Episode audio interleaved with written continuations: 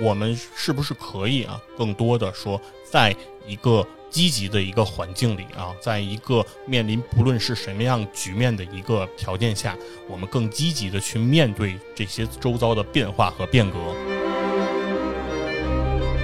从前的日色变得慢，车马邮件都慢，一生只够爱一个人。其实今天这期节目，我认为不仅仅其实是让 NBA 的球迷或篮球迷来听起来还觉得比较有意思的一个话题。我觉得其实很多对 NBA 可能不太熟悉的人，对这个篮球啊了解的没有那么多的人，可能比如说只只知道乔丹啊，知道科比这些比较出圈的这些名字，可能对于 NBA 的比赛看的并不是很多。但是我觉得也可以听一听这期节目。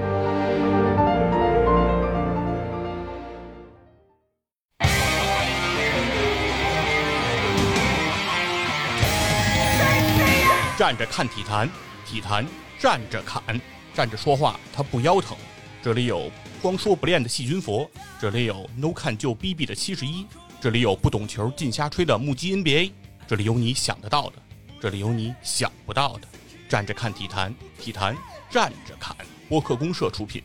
每周三更新，敬请关注。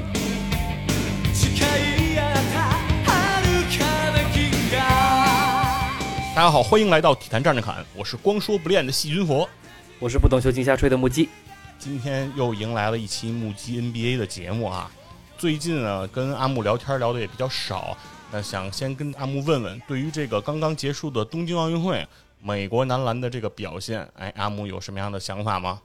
我觉得特别好玩的一个想法就是，前期从美国国家队热身赛开始输球，呃，输尼日利亚呀，输谁输谁的，然后那个小组赛。又输法国的什么的，然后一群人在那儿骂，或者一群人在那儿嗯奚落，应该说就是用这个词儿不行了，嗯，对，就是嘲讽等等等等，什么嘲讽杜兰特说国际大赛大杀器，啥啥啥，嘲讽那个波波维奇什么教练还不是靠邓肯等等等等，就什么都来了，诸葛维奇呢啊，你配吗？然后然后再加上就东契奇奥运会刚开始那两场前两场就太好了。就这才是国际大赛飞霸飞霸第一杀器啊！对对对，就就是那种实至名归的状态。对，此消彼长，哎呦，黑美国队一大片，凡是美国队输球的帖子啊，那爆帖这样子。然后呃，一点一点一点，这声音就下去了，就一点一点一点，美国队就夺冠了。夺完冠之后，哦，散喽散喽散喽，就都散了。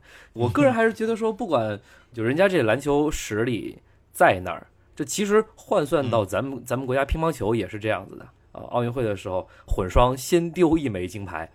然后嗯，瞧把小日子过得特别好的日本选手给乐的呀！哎呀，真的是太开心了，历史性的突破等等等等等等。但最后该是什么样还是什么样？不是说我在吹美国国家队，就是说人家这实力，包括这联赛水平。包括整体的一个基层培养吧，青年梯队建设等等等等，目前依然是处在一个在篮球世界里面世界领先的位置。他的失败，没错，目前来看只可能是一些意外，但整体的，但凡人家把全部实力拿出来，还是一个说能够在高水平的比赛中间拿到冠军的这样的一个水准。在那儿，所以拿金牌是一个很正常的，不需要大惊小怪的事儿，所以也就散了，散了吧，就这样吧。嗯，对，通过反正这次的奥运会，我感觉还是说，不管是奥运会还是世锦赛也好，世界杯也好，我觉得美国篮球队如果想拿那块金牌，我觉得其实基本上大概率都能拿得到。就是现在其实世界篮坛还没有任何一个国家队可以和这个美国国家队来进行抗衡。我觉得这是一个事实啊。呃，对对对，包括世界杯，世界杯当时没有打好。当然，我们也能看见说，其他国家确实实力上是在进步，或者是真的是在不断的提升的。有些国家可能在往下走。我在想的是，比如说西班牙，可能不再像就再过几年或者下届世界杯、下届奥运会就不再像过往那么好了。毕竟说像加索尔兄弟这样子，到现在还在为国家队效力这样的老将，下一届不管世界杯、奥运会，应该是不会再出战了，而且其实加索尔兄弟还在场上进行拼搏，本身也就说明了西班牙后继的这个人才储备是有问题，才会有这样的现象出现的。嗯，对，类似情况下，阿根廷也是这样子，现在还得需要斯科拉去场上去打。我们还在不断的赞扬这些老将。就换个角度来说，梯队建设是有问题的。那换过头来来说呢，像斯洛文尼亚在东契奇的带领下面，这应该说人家能打到四强，不像是一个所谓的东契奇的一人球队能够完全做得到的事情，真不是队友 CBA。人家还是有一定的这种欧洲篮、欧洲篮球实力的，所以未来我们可以期待斯洛文尼亚，包括说现在来看澳大利亚还是一个不错的状态。澳大利亚的整体上面来说相对的均衡，而且是今年没有特别有大面积高水平球员出战的塞尔维亚这样的球队，未来可能还是当然值得期待一些。当然，美国国家队那球员的实力呢是源源不断的。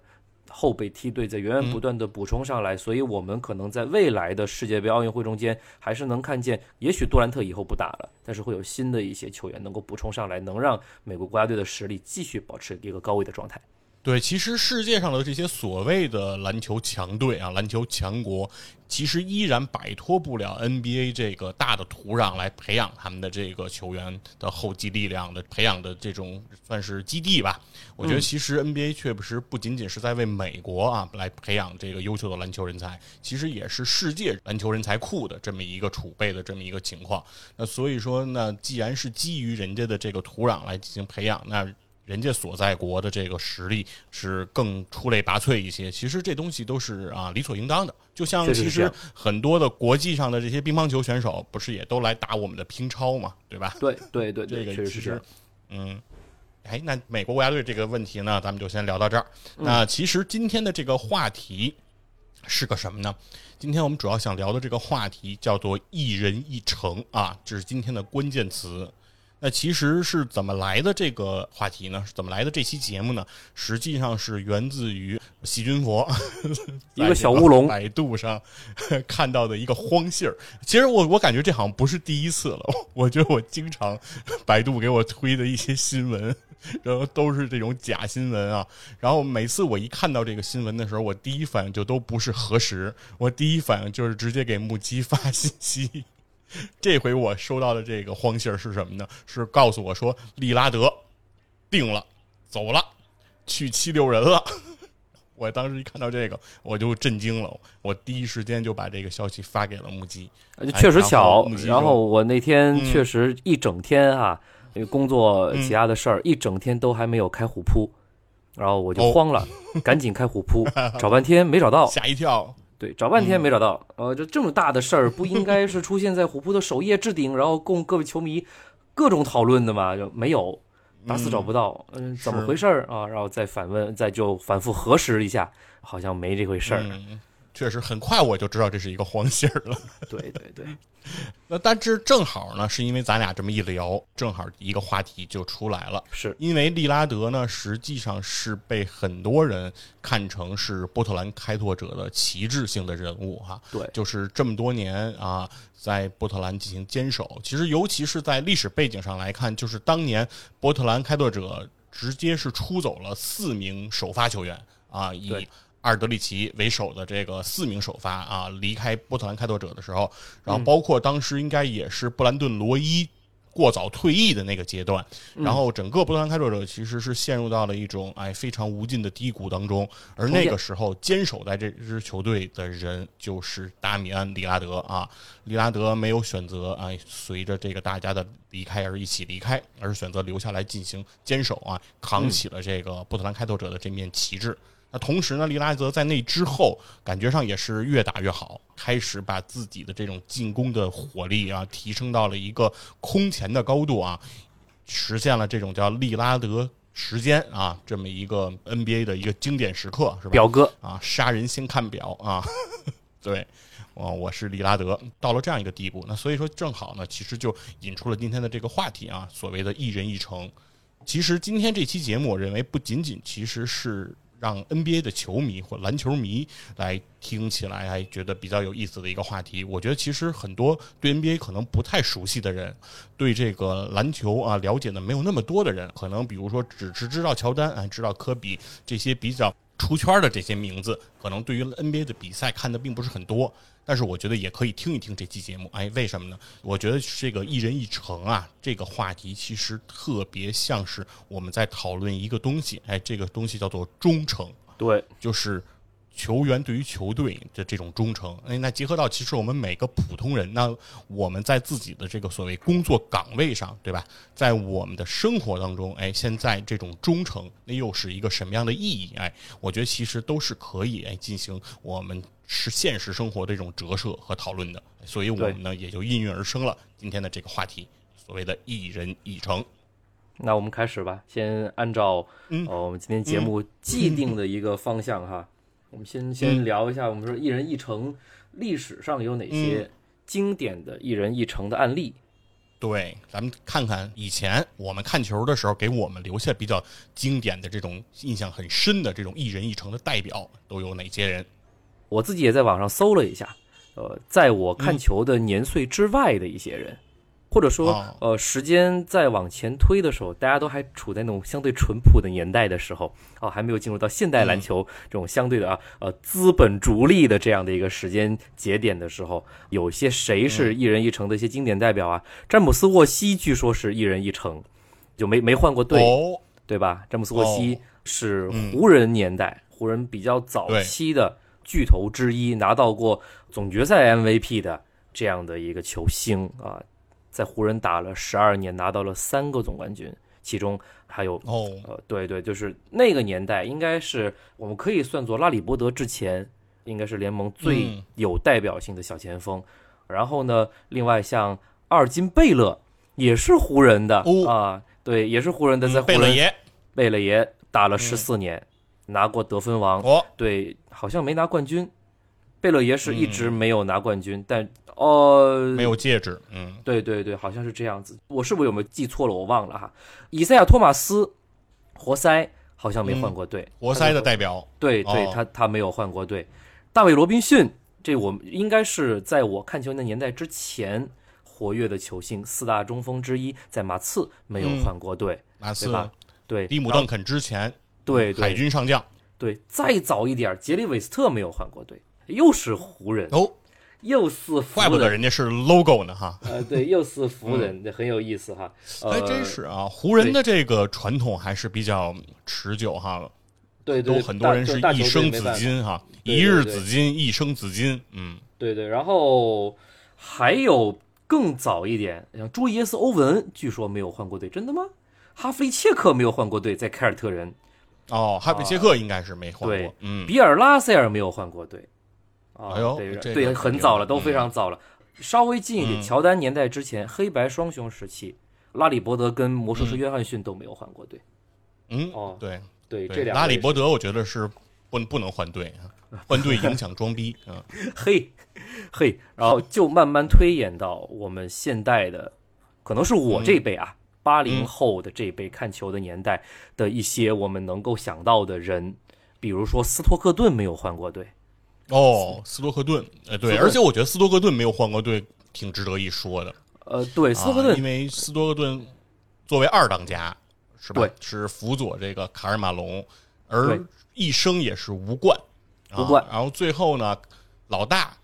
大老大哥都去傍这个湖人的大腿了，对，想去蹭一个总冠军，但是斯托克顿其实还是坚守的比较彻底的。是的，所以斯托克顿算是一个我们多少说记忆中间是有一个印象的一个白白的、瘦瘦的啊，特别善于打挡拆、三分球特别准的一个特别能助攻的一个后卫，对不对？没换过队，很老牌的传统后卫。然后再往近一点。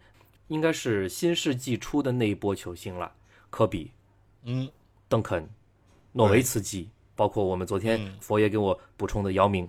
对这几位可都没有换过队。这几位，而且我们在说到这个事儿的时候啊，一人一城哈，我们为什么会把这个一人一城给他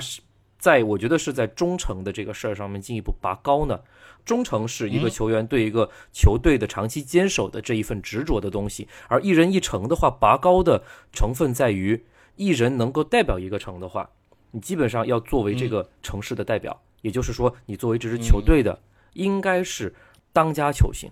所以有时候会觉得，或者说你的历史地位要非常的高，在或者说在那个时标志性人物，对对，在那个时期你是响当当的球星。斯托克顿还行，毕竟人家是有历史地位的。当然，我个人觉得说，对对对，我个人觉得说，马龙是那支球队的大当家，这我觉得是没什么太大质疑的。当然了，马龙口碑不好，而且呢晚节不保，所以嗯，把他踢开，斯托克顿当然可以讲。然后我们刚刚举例的球星，比如科比、邓肯，因为我在聊邓肯的时候，其实是可以附带吉诺比利的。吉诺比利没有换过队，吉诺比利也是没换过队，嗯，对，很可惜啊。托尼·帕克换过队，GDP 中间帕克是换过队的，是帕克说：“我也不想去黄蜂啊，这就就换了，对吧？啊，帕克去了黄蜂的，但吉诺比利是没有换过队，但是呢，可能你要说退役了，你要说吉诺比利一人一城，嗯，勉强吧，勉强吧，可能吉诺比利还没有到那种说凭他本人一个人能够撑起圣安东尼奥马刺这一支球队这样的一个，我觉得这样的一个地位，暂时还没有。虽然我特别喜欢吉诺比利，但还是靠邓肯支棱着的。”这是我个人的想法。GDP 里还是以蒂姆·邓肯为核心，核心核心中的核心老大。嗯，对对，诺维茨基、姚明，这个没话讲。那如果我们把这些再视野再放的开阔一点，一人一城还能有 还有谁？如果扩展到教练层面，把教练也纳进来哈，这是一个额外的话题了。那个波波维奇算不算一人一城？对吧？杰里斯隆教练算不算一人一城？呃，这教练可都没有去过别的球队执教啊。从自己的 NBA 执教算不算一人一城？呃，嘿，谁？史蒂文森？哪个史蒂文森？我没没没说错吧？凯尔特人现在的总经理？呃，那个史蒂文斯，史蒂文斯，呃，对，史蒂文斯教练啊，史蒂文斯教练，对，呃，算不算一人一城？对，干着干着升官了，升官了，对，就不干不干教练了，干干管理层了，等等等等。呃，但史蒂文斯还早了，少帅少帅，对对，时间还久，慢慢慢慢去看。呃，对，所以这些人，我们说，呃，尤其是我们前面举到的有代表性的吧，因为基本上科比、邓肯、德克、姚明，他算是接近一辈的球员，姚明可能稍微晚一点点，比这几位稍微晚一点点，因为他们几个这几位的选秀都在九六、九七、九八，对，对吧？科比九六，邓肯九七，九十年代九十年代的选秀，嗯，对对对，啊这波人，他们一人一城的故事，应该说也是为我们所津津乐道的。而且好像就很不开心的一个事儿，就是除了这几位之外，我实在找不到比他们年轻一点点，哪怕一点点的球星退役掉了。因为在他们之后，因为现在不可能有九六、九七、九八的人还在联盟打着了，对吧？甚至姚明同届的基本上没有人了，对吧？零三届现役在打的就勒布朗詹姆斯那届，姚明还是零一届的，零三届在打的只有姚明零二，呃，姚姚明零二，不好意思，姚明是零二届，对，零三届在打的零三。所谓白金一代啊，对，詹姆斯、安东尼没了，嗯，没了，嗯，哦，所以我自姚明之后，我就找不到已经退役的球星中间是一人一城的，是是，哦，对，这是我觉得说，嗯，比较比较怎么讲，呃，时代有变化吧，也更能印证说所谓一人一城的可贵吧。是这样的一个状态。哎，对，我是有这种感觉的，尤其是刚才咱们开始念到的那些上古的名字啊，詹姆斯、沃西开始啊，然后这些包括在黑白双雄时代，我的感知是说，在那个时期的时候，好像没有人过多的会去谈论这种所谓一人一城的这种概念。可能我觉得，在因为咱们看到的都是这些能够留在历史上的所谓什么五十年五十大的这些人，可能能现在能给我们留的印象会比较深刻。而在那个时候，联盟的那些三四百个球员，有可能之间的交易啊，这种变动，当时的幅度都不是特别的大。对啊，我觉得可能当年的稳定性是相对比较强的，所以在那个时候，其实没有人来标榜这个所谓叫一人一城。包括其实，在这个詹姆斯决定一的那个时候，之前啊，包括凯尔特人三组三巨头之前，其实联盟里对这个所谓抱团儿也没有所谓的这些话题，或者是这种集中性的讨论，就是啊，球星应不应该互相抱团儿，应不应该几个人攒在一起去争夺总冠军，好像也当时也没有这种概念。因为最早我对 NBA 的这个理解的时候，当时我就觉得 NBA 挺好看的。啊，NBA 的游戏挺好玩的，为什么呢？我说这个就不像这个玩这个非法啊，不像玩这个足球，比如说英超，永远就是那几支队比较强，曼联、阿森纳、利物浦这几支队比较强，然后剩下的呢，比如说什么南安普顿呢、考文垂啊，就感觉是常年的这种鱼腩啊，永远排在这个积分榜的后几位，然后像坐电梯一样的升降级。我说，但是 NBA 我觉得不会，你看，我说 NBA，你看这个队就算是他成绩弱，今年没进季后赛。但是你点他这个球员的时候，你也发现这里头也有球星，哎，进不了季后赛的球队里头可能也能有全明星。全明星赛的时候，他也有这个穿着自己家球衣在场上打球的这个人。那感觉其实就是每个队感觉都很有希望啊。但是确实从刚才就如你刚才所说，从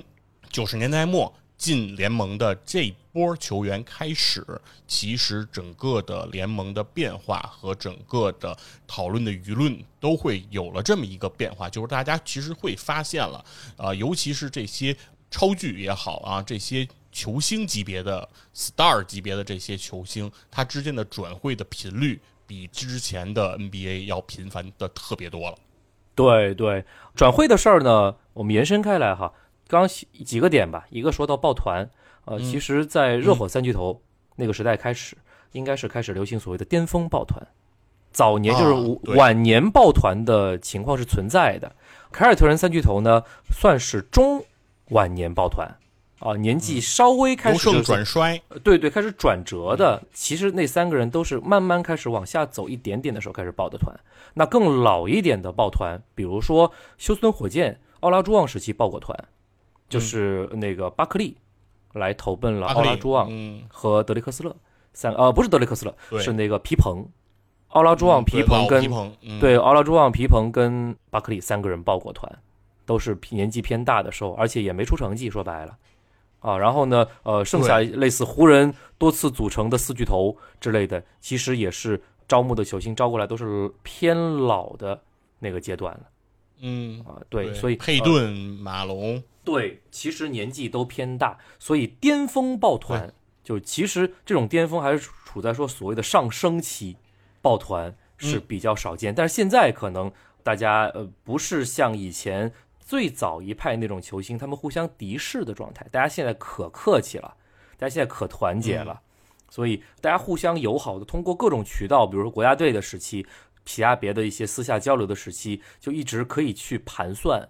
我们怎么去。去到哪个地方一起去争冠，所以打兄弟篮球、打快乐篮球等等等等。所以现在有各种各样的途径，让大家去离开自己的母队，去寻找一个新的家园，以追逐更高的荣誉或者实现更好的商业价值。那我们说到，其实前面我们讲的反复在提的四位，最终是一人一城的科比、邓肯、诺维茨基和姚明。但其实，在他们的职业生涯中间，你说。总是从一而终吗？没有，也出过岔子的，都出过一些意外。嗯，科比，我印象中间，科比跟管理层其实闹翻过一段时间。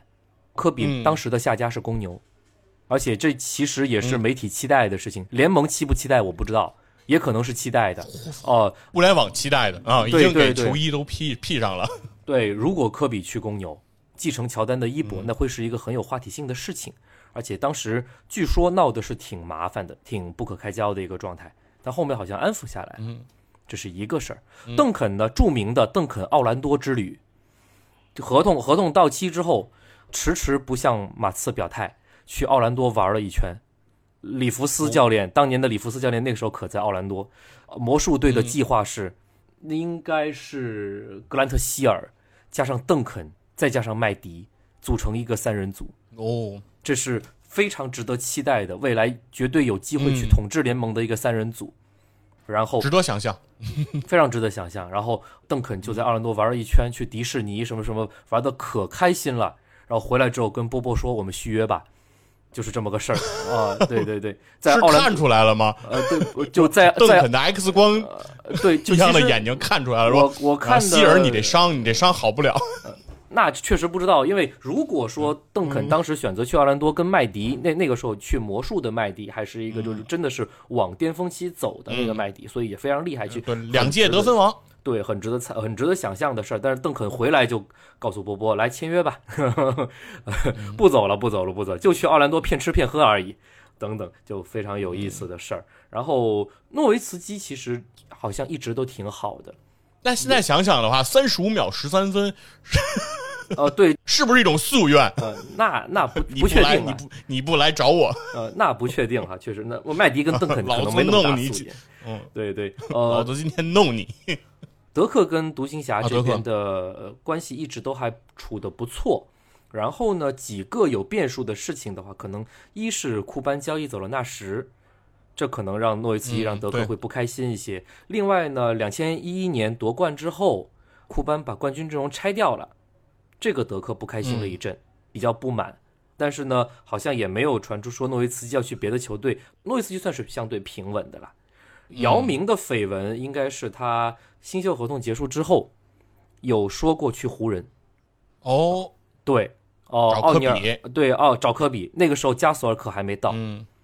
那是科鲨鱼应该是刚刚东游，对，鲨鱼东游了一嗯阵，然后科比那个时候是独自在撑着湖人，从进不了季后赛到季后赛一轮游这样的一个状态。科比那时候非常强，那是科比应该是最强的时候，嗯真的是佛挡杀佛的这种阶段。然后呢，就缺嗯就缺一个内线帮手。当时说啊，姚明对新，秀合同结束了，来湖人吧。而且当时联盟对于这个球星组合的想象也非常传统啊，一内一外，都是这种一内一外，对对 OK 的这种模式。对对然后是球迷其实普遍当时已经对麦迪有一定的不满了哈，就是对于火箭的这个姚麦组合，其实有颇有微词啊，就是认为麦迪的很多的投篮选择，认为其实按张卫平指导的话说，就相当的不合理啊。就其实就是说白了，去湖人更好。嗯，不管是从对任何角度，你去洛杉矶这个城市，对吧？然后科比的水平，对，国内湖人球迷的基础等等等等，这对姚明来说应该都会是一个非常好的选择，但是没有。呃，姚明嗯姚明选择忠诚，休斯顿选择了我，我要留下来。啊，我留在为为五年七千六百万，我记得。嗯，哦，这样是吧？嗯所以这是我们说，其实一人一城的几位，除了诺维茨基相对稳定之外，其实还是会有一些变数在他们各个续约啊，或者是整个过程中间会有一些波折吧，一些小故事。当然，最终的结果是他们都留了下来。那么，其实有一些球星可能腕儿也非常非常的大，就没有选择留下来。就没有凤凰传奇给他们这个加 buff，这就走了，就没留下来。然后比如说嗯加内特经典的语录，加内特经典的语录，别让忠诚害了你。其实我们说这些球星，他其实会有一个标签在，科比的标签一定是紫金，姚明的标签一定是火箭，邓肯的标签一定是马刺。毫无疑问，诺维茨基他就是独行侠的图腾。包括说，我们现在对火箭这支球队依然在国内有非常大的讨论度和影响力。为什么？就虽然出了那档子意外，呃，那个姓莫的呃动物走了，对吧？出了那档子意外，但是火箭目前恢复正常之后，在国内的讨论度非常非常的高。现在的新秀杰伦格林。对吧？申金等等等等过来之后，哇，火箭球迷可开心了。申金，申金也是个榜眼吧？他不像是十六顺位啊。等等等等，杰伦格林太有前途了，未来是个科比。等等等等，可开心了。讨论度比活塞的状元，比坎尼安，比康尼汉姆的强多了。康尼汉姆还是状元的，对吧 CC 对 CC 气的不对行。这一切一切的原因就是姚明当时选择留下来而没有去湖人，就是姚明一直一直的留在火箭，对吧？这就是图腾的作用。呃，所以我们像聊到国而且你无法想象，现在这支休斯顿火箭是一支远离季后赛的球队，是的呀，但是他享受到的这种讨论度、热度，呃，比这些什么联盟前四、前五的这些球队都高。对对对，是这样子的。所以当我们聊到加内特的时候，会有一些奇怪的一些存在。聊加内特，我的第一标签依然是狼王，对，最后也回去了嘛。对，最后回去了。呃，我不知道加内特现在跟森林狼之间是不是有还有一些，比如说小股东的关系哈。嗯，但是问题是，加内特的巅峰那拿到冠军是在凯尔特人，对吧？对他球衣退在凯尔特人，退了吗？对我忘了。呃，哎就这个我没注意啊呃，凯尔特人挂不挂加内特的球衣不知道。对，嗯反正巅峰在凯尔特人拿到的冠军，然后呢又是一个狼王的标签，中途还去了一阵呃 篮网，嗯是吧？然后最后哦叶落归根的回到森林狼，这是其实是是呃没有一人一城，虽然归根了，没有一人一城。那归根的球星，那不单单只有加内特，韦德也是这样子的。呃韦韦回到热火，对韦德一定是热火的图腾。热火历史上最伟大的球星应该就是韦德，我不知道能不能这么讲。热火历史上最伟大球星热火历史上的第一个总冠军应该就是韦德拿的那个总冠军吧？嗯，这个我不确定哈，呃，哦但是讲道理，韦德的雕像应该是被竖起来的，嗯，呃，但是为什么韦德中间去了一趟别的球队，对吧？去了芝加哥公牛，，啊，去了芝加哥公牛，嗯，芝加哥人回家对。常回家看看。呃，对，然后又去了克利夫兰骑士，但最终不愉快的散了，散完之后，哎，回到回到芝加哥，哦，也是非常可惜的事情。对，卡尔马龙晚节不保。他他讲道理，他嗯。他应该是盐湖城的图腾，没有，嗯，对吧？皮尔斯，是。皮尔斯讲道理也应该哎，皮尔斯，我觉得太太遗憾了，太遗憾了。是的呀，就是在九十年代那个时期，凯尔特人那么低迷低谷的那个时代，那个保罗·皮尔斯和那个安东尼·沃克，然后两个人撑着这支凯尔特人然后你会觉得这支球队真的很烂，但是这支球队这两个人打的真是不错，然后就其实一直是这种感受。对，嗯而且皮尔斯其实是有优势的，就是当年加内特跟雷阿伦是来凯尔特人，对，皮尔斯主人家呀，对吧？你来的是宾客，对吧？我是主人啊，对不对啊？所以，但没有办法，就当当年跟篮网做那笔交易，这是促使凯尔特人迅速重建的一笔交易嘛，对吧？呃，然后就把皮尔斯也卖了。安吉，你厉害，你行，对，皮尔斯也卖。然后皮尔斯去篮网之后，后面就也是颠沛流离，去了流浪了，呃，对，去了华盛顿奇才，在某两个赛季的季后赛中间能有高光的绝杀表现，然后去快船的时候太晚了，快船缺一个小前锋，但皮尔斯去快船的时候已经太晚了，已经太太老了，对吧？然后还有就晚节不保的艾弗森啊，艾弗森晚节不保啊，我可能用这个词儿有点难听哈，但确实就很可惜。艾弗森，艾弗森哦，我被交易到掘金，掘金之后不是自己的决定吧？可能双方都觉得需要一些变化吧。对，呃但是跟球队确实也已经闹得很僵了，在当时对和和七六人，对嗯，然后呢，去掘金之后，又跟活塞觉得说双方需要一点变化了。比卢普斯跟艾弗森换了一下，我如果没记错的话，然后比卢普斯去了，是是的，就是比卢普斯和呃艾弗森互换的。对，然后活塞之后，其实艾弗森彻底应该就算是陨落。落，对，然后比卢普斯把掘金把年轻的安东尼带到了西部决赛，嗯，哦，然后促使安东尼剃掉了他的小辫子，留成了寸头，对，对吧？促使安东嗯尼不再穿那呃个嘻哈的衣服，嗯对，然后穿上正装，这样才酷。你们跟着我穿是，这样才酷哦。这种老大哥的状态，把掘金带到，把安东尼带到了他呃生涯最高的位置，等等等等。嗯这这这，然后还有谁晚节不保？帕克算一个吧，我前面已经提到了，对吧？就嗯，托尼帕克，对，就这真的是我觉得不可思议的一个，为什么要把帕克交易掉？就是因为帕克难道跟莱昂纳德关系不好吗？马刺做出了一个很伤人的决定，然后马刺自己得到了报应，嗯，莱昂纳德还走了呢，对吧？帕克远远就远可以留下来，远可以留下来。我真的十五人名单中间我不缺帕克这一个呀，就我不多帕克这一个，真的，我真不多帕克这一个。非得要，当然了，呃，也是比较不错的。交易到了黄蜂的话呢，黄蜂是主教练博雷格，老老马刺了，老马刺主教，大家都熟人，交易到一个熟人的地方、打了一下，也就退役了，就这样了，对吧？然后还有晚节不保的老一点球星是谁？奥拉朱旺，奥拉朱旺可没有一辈子在火箭，虽然是火箭的嗯功勋球员，然后晚年了被卖到多伦多，去了趟加拿大，啊，嗯。去了加拿大，对吧？晚年去的加拿大，嗯，都给卖出国了，啊嗯。嘿，对，就我们昨天聊到，其实有一个概念上的问题，就是一人一城的话，迈克尔乔丹算不算一人一城？就人家在奇才可打了呀，整个职业生涯在公牛最巅峰在公牛，然后在奇才又出来打了两年，这是什么事儿啊？所以迈克尔乔丹算不算一人一城？这个我觉得是一个可以值得去说的概念哈，符不符合一人一城？然后又到黄蜂当了老板，呃，对，中间插一句啊，韦德现在去爵士当了小老板，对，哦，对对对，韦德去爵士当了小老板，对，入了点股吧，搞了点股份，嗯，挺好挺好。就一人一城，其实说说实话，就确实特别特别特别难。所以在现在，我们说放眼历史之后，回到现在，我们现在的球员球员中间能到一人一城的，真的好像非常的稀缺。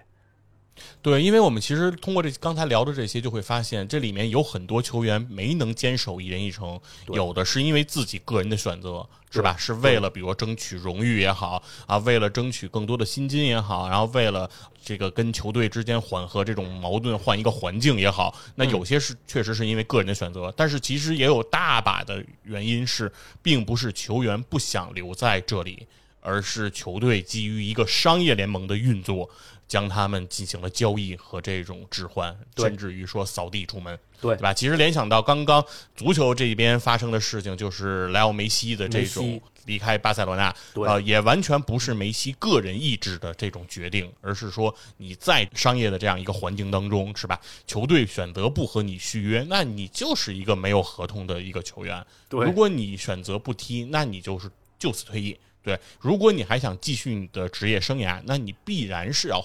转换门庭，这个不是你来做主的，所以说很多时候球员也自己其实面临着很多无奈。其实我们可以想象，刚才其实谈到了这么多人啊，里面其实包括德克和姚明，我觉得是在这里面会是比较特殊的一类，就是国际球员，嗯，到了 NBA 这个商业的联盟，到了美国那个环境当中，其实我觉得从大概率上说，从他们个人的选择上来说，是不太愿意去更换球队。更换城市，选择这样漂泊的，因为本身已经是。孤身来到大洋彼岸，是吧？嗯，要从自己的非母语环境，然后来到一个新的文化的一个地方。那我经过这么多年的这样的一个耕耘，然后在这个地方努力奋斗，完善自己在当地的这种啊这个社交圈啊人脉的关系，其实已经找到了相对一定的归属感之后，他们其实大概率真的是不愿意离开，因为如果要是离开，等于之前自己经受的那一轮又要重新上演一遍。是的，因为。自己并不是美国人嘛，不在美国的那个文化环境下，可能不能像美国球员那样从一个城市到一个城市，可能这个城市是我打球的城市，但是我我去的那个城市是我出生的城市，那我。再换一支球队的那个城市，可能是我上大学的城市，我高中的城市。嗯，大家可能都会有这种感情的羁绊在这些地方。但是作为国际球员来讲，其实这些没有。所以说，其实对于他们来说，真的是很愿意说去终老这样一程的。对。而姚明其实也是因为自己的伤病原因，相对比较早的结束自己的职业生涯，其实也帮助他更好的去实现了一人一城这样一个成就。那如果说姚明，如果他的职业生涯更长一些，比如说再延长三到五年的话，那在这份合同结束之后，是不是火箭还愿意去奉上一份合同？那或者说姚明会不会想要在职业生涯晚期去追求一下更多的、更高的这样一个荣誉？那毕竟说我到一个商业联盟里，到美国来打球，那如果能够为中国啊，为我的中国老乡们。带回一枚总冠军戒指，而且是实实在在的那种，真的在场上啊有比较重要戏份来拿下这样一个总冠军戒指，那肯定也是所有中国人民所期待的。那那个时候，姚明会不会有别样的一个选择？其实我们就不得而知了。对对对，平行宇宙中的事儿了吧？嗯，是的。那所以说，既然面对这么困难，其实下一趴我们就得好好聊聊，说现在我们看着的这些正在联盟里叱咤风云的。这些当红炸子鸡们，他们有谁能够实现一人一城这样的一个成就了？所以，我们其实我数了半天哈，包括我咱们咱俩昨天也数了一下，少啊，或者说就没有啊，就一说，我只能想到库里了。嗯，库里最近刚签新合同，又是一个几年来着？四年还是几年的一个超大合同？基本上这份合同完。如果说库里能够一切顺利的在勇士终老的话，勇士再意思意思给一个养老合同，差不多得了，差不多就职业生涯就这就这样了。因为库里今年嗯。我三十几来着，库里三十三还是三十四了吧？库里，挺老的，三十多了，对，库里挺老的，对，不小了。对，接下来的合同嗯。执行完，如果说想退役，也就退役了；如果说还想一争，勇士这边，嗯。我觉得以库里那个时候那个年纪，不好说哈。就是说，除非出现大的意外，或者说突然想说我要去别的球队再去蹭枚冠军戒指，我觉得概率太小了，什么场面没见过呀？该拿的冠军也嗯拿了，你说非得为。呃，你你会非得为一口总决赛 MVP 去争？呃那说实话，你到了三十七八这个年纪的时候，还要去蹭一枚总冠军戒指的话，总决赛 MVP 大概率也不会是你的了，嗯，对吧？所以基本上，对，我觉得库里啊，不出大的意外，终老旧金山，终老勇士，我觉得这个是一个可以预见的事儿。嗯，而且这个故事也比较也比较好吧。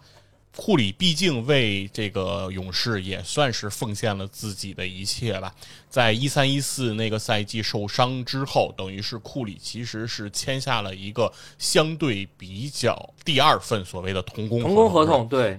年薪大概就一千多万，工合同，对库里等于打了两份童工啊，对 对比所有的联盟的球员都多。对，那所以说，正是因为有库里的这份童工合同，才使得库里金州勇士得以崛起啊，可以能够招募来剩下的这些其他球员，在这样的一个薪资空间内，把自己的战斗力提升到了一个呃空前的一个高度。其实和库里的这份合同关系是非常大的。嗯所以，所以勇士这边也是慢慢的怎么说呢？现在给上的合同基本上就是能给的最多了，都是给大钱。对，一个呢也是弥补，嗯那、一个也是库里应得的，对吧？然后呢，也是期待在下一份的合同空间里面，能够尽量的再去为总冠军争一把。哦，是这样的。然后，除了库里之外，我暂时可真想不到还有谁能够相对比较让人有盼头的终老一座城市的。原本会觉得说利拉德，嗯，像啊，挺好的。然后最近利拉德绯闻嗯真的是太多太多，有点松哈、当然了，我们前面说到，呃，科比、邓肯什么的也都有过绯闻。那天知道利拉德现在怎么想。然后，因为我我自己也在不断的去翻看近期的一些新闻资料吧，因为利拉德这个这边的情况呢，又跟七六人这边有比较大的关系。本西蒙斯到底要怎么样？由于目前呃七六人应是刚刚和恩比德已经续了一份大的合同，嗯，这是该的，价格接近两个亿啊，对这一份这是该的的合同，这是该的。呃，嗯。七轮的选择肯定是没有问题的，包括里弗斯教练上赛季过来之后，呃，完全确立了以恩比德为核心的这样的一个攻防模式，也是我觉得说把恩比德那种除了中锋硬扛内线之外，把恩比德的球权进一步的扩展，让他恩比德的进攻可以更加的自由，让恩比德在中距离点杀这个能力进一步的展现，这是七六人我觉得上赛季能够。我觉得走的比前比几个赛季都要好的一个原因，至少我观感看过来会更好的、更有前途的一个原因。而这个原因中间，本西蒙斯发挥的作用其实是不大的，季后赛反而被黑。所以本西蒙斯现在既然跟七六人闹到这么不可开交，基本上就回不去了，不可能再回去，看样子是不可能再回去了。这个而而且上赛季让人家收拾东西来着，呃，对，就这种闹法呀，跟之前莱昂纳德很像啊，跟莱昂纳德跟马刺闹法有点像啊，可能比莱昂纳德跟马刺闹法更孩子气一些。那也就意味着本西蒙斯是一定会有一个下家的。这两天的消息，本西蒙斯的下家有可能是马刺，但是马刺这边的话，哦、马刺这边如果要交易本西蒙斯，肯定要伤筋动骨，肯定要拆半个家。嗯，因为马刺现在球员大部分是是。年轻的、便宜的、有前途的拼图型球员，而不是那种天赋异禀的基石型球员。没有那种对等能够一换一过来的，对而且便宜。拿一堆零钱换整钱。呃，对，零钱换整钱的话，又就把马刺整个半支队都拆掉了，起码是大半支要拆掉。哦、还有贴上很多选秀权，嗯然后呢，对方又是姓莫的那个动物，对，嗯马刺讲道理不会跟这样的奸商去谈判，不要跟这样的奸商做生意。是，啊，马刺自己也奸了，嗯，对？吧？对，所以本西蒙斯肯定得有个下家。如果马最近跟马刺的绯闻只是为了哄抬物价的话，那现在最可行的依然还是波特兰开拓者。嗯，所以这个荒信儿啊，他也不是说随便来的。为什么能相信，也是因为基于了这些原因哈。对，而且从各种猜测来讲，嗯、对，而且因为跟波特兰开拓者本西蒙斯跟利拉德的交换是具有可操作性的，不管是从前球星等级，双方的等于需要去拆家的这些工作啊，并不会特别繁琐。互相贴一些东西的话，能贴七六人应该会贴的更多一点。贴一些东西，然后呃，利拉德过来。而对利拉德而言呢，与大帝的搭档又在东部，我觉得是一个对争夺总冠军而言比较有利的选择。内外线的一个搭档，然后双方都比较靠谱，相对来说靠谱。去追忆自己和阿尔德里奇搭档的那个时光，对，是是。从那个时光之后，利拉德就没怎么和顶级内线有过这种太那个。亲密的这种合作了，是的。努尔基奇的实力是有的，但是努尔基奇的这个伤病也是有点太过频繁了，很难跟利拉德特别完善的打一个完整赛季。两个人确实这种机会也没有那么多。对，所以我们真的完全从功利的角度来讲的话，利拉德选择离开波特兰，目前是一个非常好的时机。嗯哦，所以这就意味着利拉德的一人一城。这样的一个故事出现了松动，啊，有可能就不再会把一人一城这个忠诚这种呃名头会冠在利拉德身上了，所以我们静观其变，看看这个交易会否出现一些变化，或者说会否尘埃落定。嗯，就是说我还是重复那点，就是本西蒙斯是一定要走了，嗯，那总得有个球队去接他，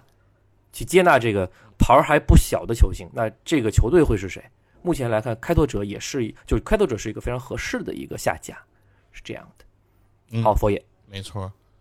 对，另外一个就是我的感受是说，随着时间的这种推移，我觉得利拉德的心境和大家对于利拉德的这种期待也和以前有所不一样。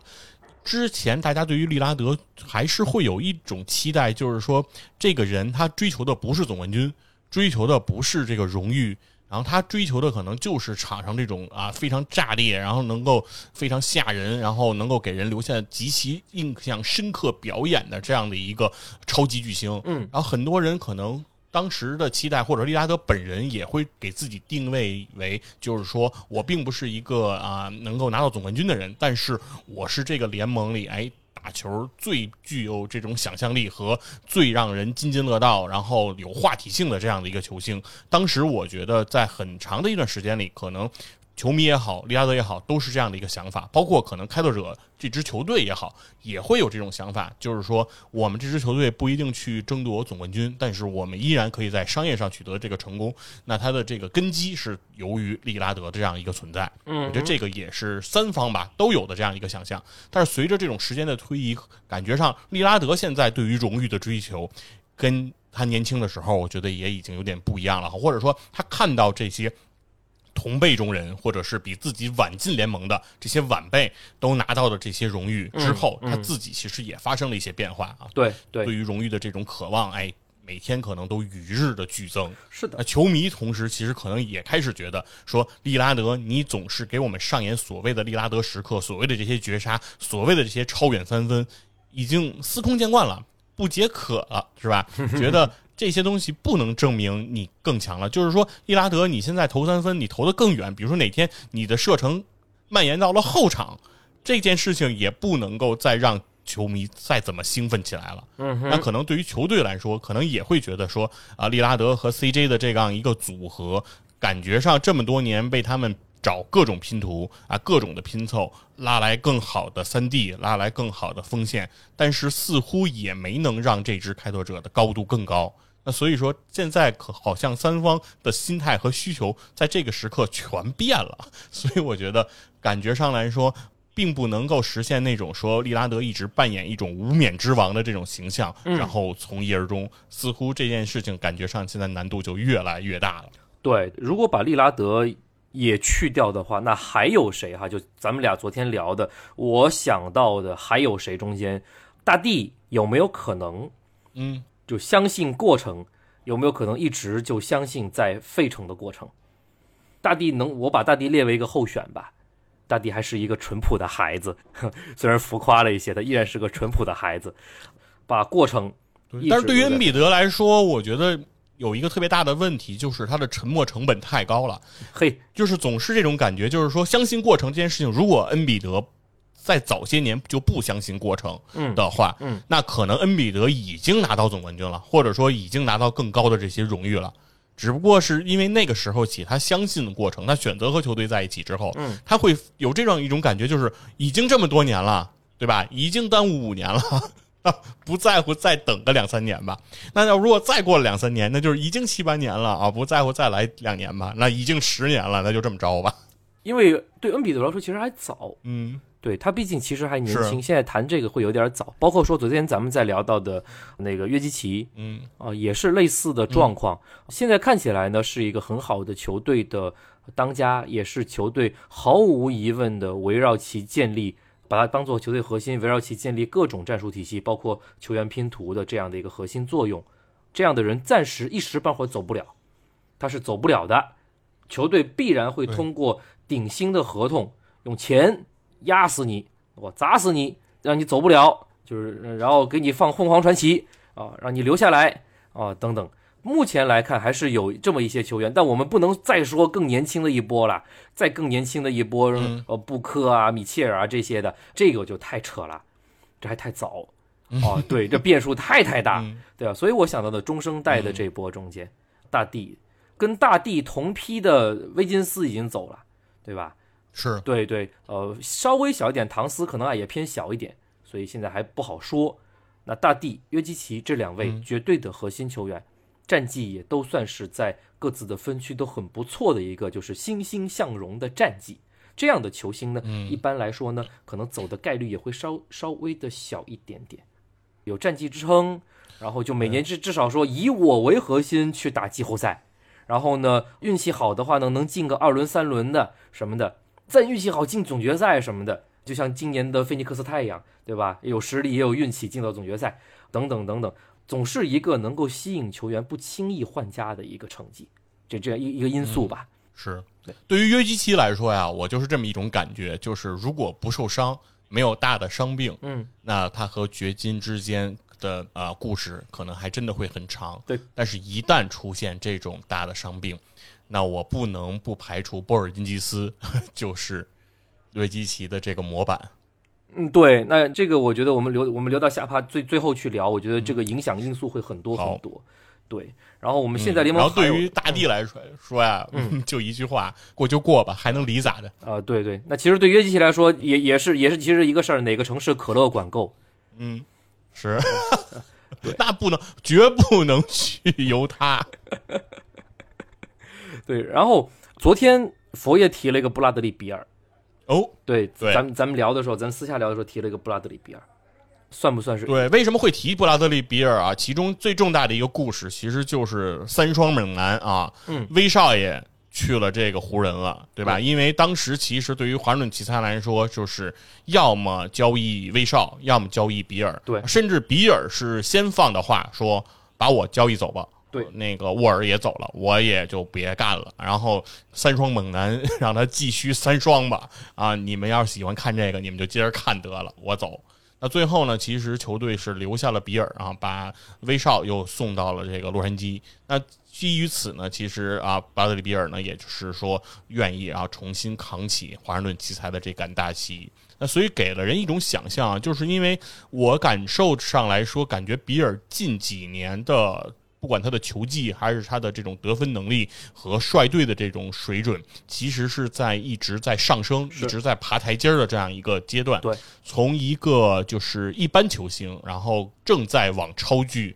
进行迈进的这样一个过程当中全，明星首发而，在这样一个关键时，对，现在已经是全明星首发了。嗯那在这样一个情况下，其实在这个关键的一个档口，这个时候，华盛顿奇才留下了比尔，让比尔没有去换队。嗯，我觉得这个是提供了一个一人一城未来想象可能性的这样一个基础了。对，就昨天我们聊的时候，我提到这个事儿，就是我觉得比尔现在可能还略略够不上一人一城，就是我我我脑中一人一城的概念，这球星这一人啊，你得你得有江湖地位。对，比尔现在的江湖地位呢，我觉得还没有，比如说还没有到利拉德那个程度，就是比尔现在还缺少代表作。嗯，说白了，华盛顿奇才的战绩不好呀。华盛顿奇才但凡战绩好的时候，当家球星那当年可还是沃尔，就是奇才在近几年的高光时刻，大多是由沃尔带来的。然后沃尔陨落之后，轮到比尔，但轮到比尔之后，比老大暂时还没有带领这支奇才有过特别高光的表现，即使是在东部。那我们说，我们期待着下赛季，这个很难啊！我我对我们板凳上坐着一个四千万呃，对不，上班的，呃，对，就是现在，呃，怎么有高光表现？因为因为嗯这个休赛期的操作，华盛顿奇才还是不错的。呃，拿威少把湖人那边的几位给换来了，对吧？波普啊，嗯呃，对吧？呃，几位几位换来了，算是丰富了一下自己的呃整个的侧翼，加上自己近几年一直在培养的，包括巴村，也是逐渐开始成长的一个侧翼的呃一个年轻球员，然后以比尔为核心为老大，然后这样一支有一个绝对核心，再加上一群年轻球员，再加上今年交易来了丁威迪，丁威迪那确实是在篮网非常不好的时候带着篮网进过季后赛的人，所以在这样的组合下面，如果奇才下赛季比较合理的发挥进入到了季后赛，在季后赛中间，我们可以期待布拉德利比尔打出那么一些自己的代表作。如果比尔有代表作了，就像表哥呃利拉德的表哥这个名号是怎么来的？多次极限绝杀，绝杀一个系列赛的这样的绝杀，有这样的代表作了，我觉得比尔的这个所谓的一人一城做的会更稳。而且我还是说到，就是就球队战绩对这个一人他能否久留，这起着一个比较重要的作用。然后说到这个，期待吧，期待布拉德利比尔明年的表现，下赛季的表现能够更好，对，至少起码出个签名鞋吧。嘿嗯对，然后说到这个的话，如果就像呃，我们把标准放宽，把一人一城的标准再放宽一些，如果不是非得像科比、邓肯、德克、姚明这样那种图腾式的球员的话，那放宽一些。我今天想到一个谁？我今天在看新闻的时候想到一个谁？一人一城有前途的，当然这其实有点扯啊。马库斯·斯马特，哦，聪明哥，斯马特也是刚签的四年的一个合同。斯马特完了这个合同之后呢，应该是三十二还是三十几岁啊，一个年纪不算特别老哈。但是斯马特有一有一点让我嗯让我为什么非得把他一定要纳入这个跟他其实关系不是特别大的话题里面的？斯马特应该算是凯尔特人三巨头时期，就后三巨头时期到现在重建之后，双探花时期这样的一个时期的一个完整的过渡球员，在这个凯尔特人非常见证者，对，非常不好的一个重建时期，斯马特全部经历，然后现在凯尔特人重建，基本上回到一个比较好的位置。现在目标近几年的目标依然是说，哦，往东部更高的位置去。斯瓦特依然在阵中，嗯就是说，然后斯马特眼瞧着安吉如何残忍的对待以赛亚·托马斯，嘿，对，但但斯马特就没有被，对对对，啊，内心 就鼓起了对这支球队的爱。不过斯马特有点就是，他略略的嗯继承了，就我们说老凯尔特人那种所谓的那种风骨吧，哦，那种很强硬的，嗯，非常铁血的对，很铁的那种风骨。这种风骨是目前这支凯尔特人中间，我觉得应该是精神属性的领袖，因为其他的这波年轻人中间，这样的风骨嗯倒不是特别的明显，不管是双探花还是别的谁，都不是特别的明显。嗯唯独斯马特，以他的防守，以他的强硬，以他的肌肉等等，在继续维持、维系着凯尔特人这个光荣的传统。啊，所以呢，我硬要把斯马特放进来。如果说一切顺利，虽然他应该不会取得特别高的成就，但是从精神属性、嗯，球队精神领袖这个层面上来说，他可能会是一个就所谓的一人一城的代表性的小人物，是这样子的。哎，那如果你都提到了斯马特了，那我就得跟你说说另外一个事儿。哎，我跟七十一啊，在咱俩录音之前啊，聊了一下关于这一人一城这个话题。嗯然后他当时呢给我提了一个人选，嗯，他说一人一城啊，难道要聊哈斯勒姆吗？嘿，嘿，你还真别说然，后我一想，这比韦德可合适多了呀。从概念上来说，比而且合适多了。而且哈斯勒姆的身份他可不一般呀、他在这个热火三巨头的那个时代，嗯，那支热火队的队长对他不是韦德，对哈队不是詹姆斯也不是博对对什，对对是哈斯勒姆、对啊。对对对，是的，是的，是的，哈队长特别就就就所以就精神属性，精神属性的代表是吧？哦，这个没话讲所以。我就是，所以我当时也被七十一的这个 发现震了。对对，这个这个角度啊绝对是好的角度，特别是好的角度。对，这是我们嗯发散出来之后的这个，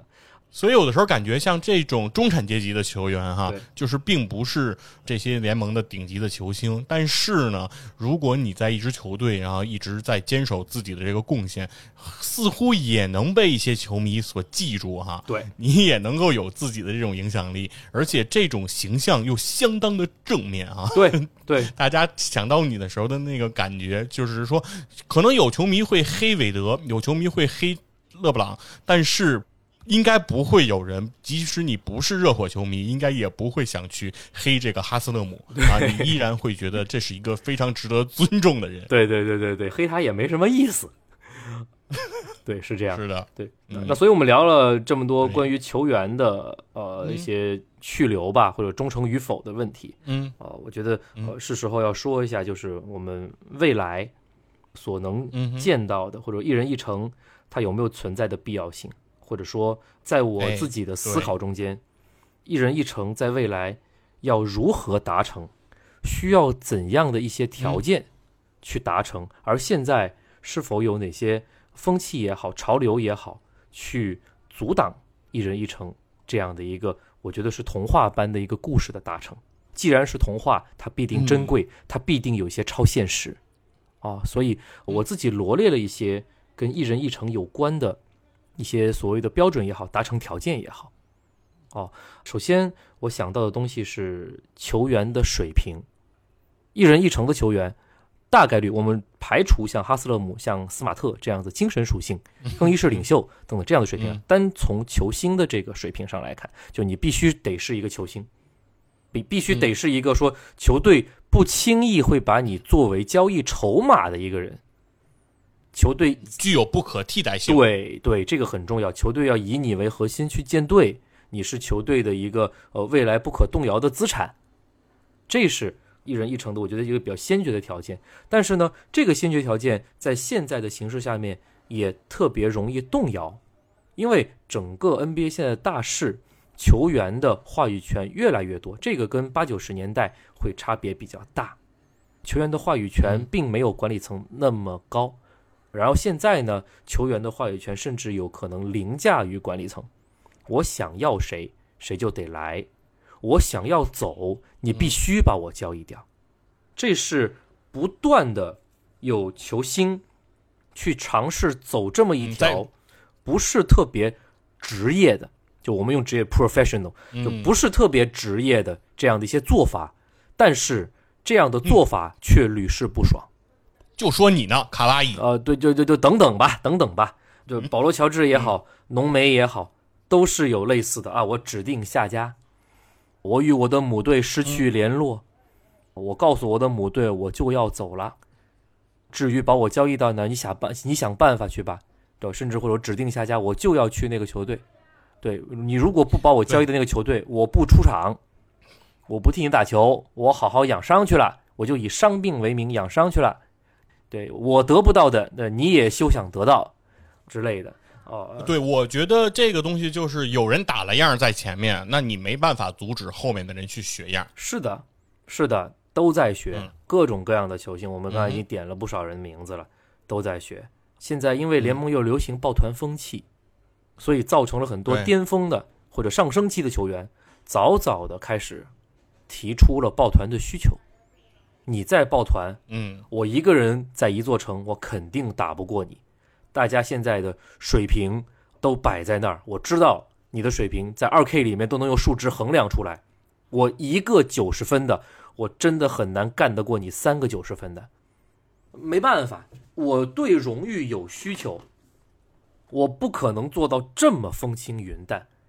我不可能做到我年年季后赛首轮出局，然后看着你们几个水平可能我觉得你还不如我呢。然后你在总决赛里面风生水起，然后你最终捧得总冠军奖杯，戴上总冠军戒指，运气好的还能混个 FMVP，名垂青史。然后我呢，你这水平名利双收，对你水平完全不如我，你比我次多了。我在家看电视，这心理上面 确实就就可能这就是利拉德的心境啊。利拉德可能真不觉得，比如说。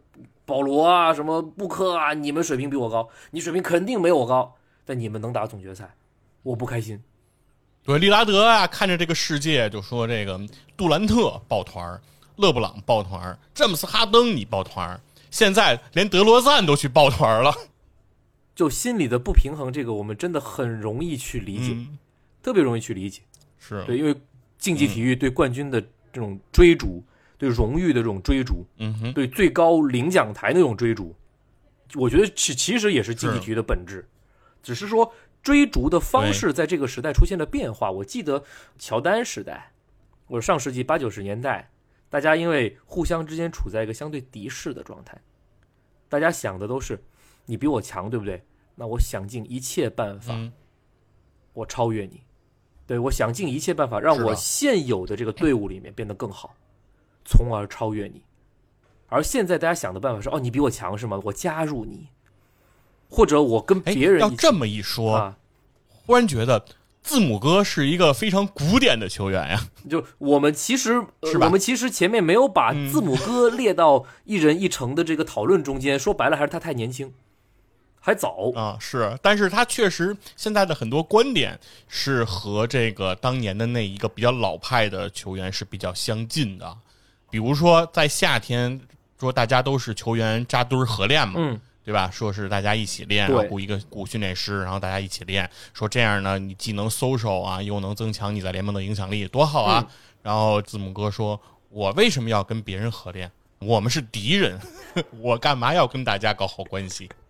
我在场上是为了击败他们，我不是为了跟他们来交朋友的。”这是啊，包括在之前夺冠之后，不是也发表这些宣言，就是说。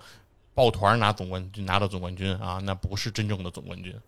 嗯，这倒是一个说字母哥，我还我们还真没有把字母哥给给放进之前的讨论里面哈，真的是哈，他这个发展方向，呃，当然，那那因为他因为他还太年轻了。还早，包括说东契奇之类的哈，也也是绝对核心啊。但是我们不讨论他，因为都是年岁还早，天知道未来可能十几二十年会发生什么事儿。呃，就是我思考过东契奇这个事儿，我觉得说，呃，如果一切顺利，我还能看二十年东契奇打球，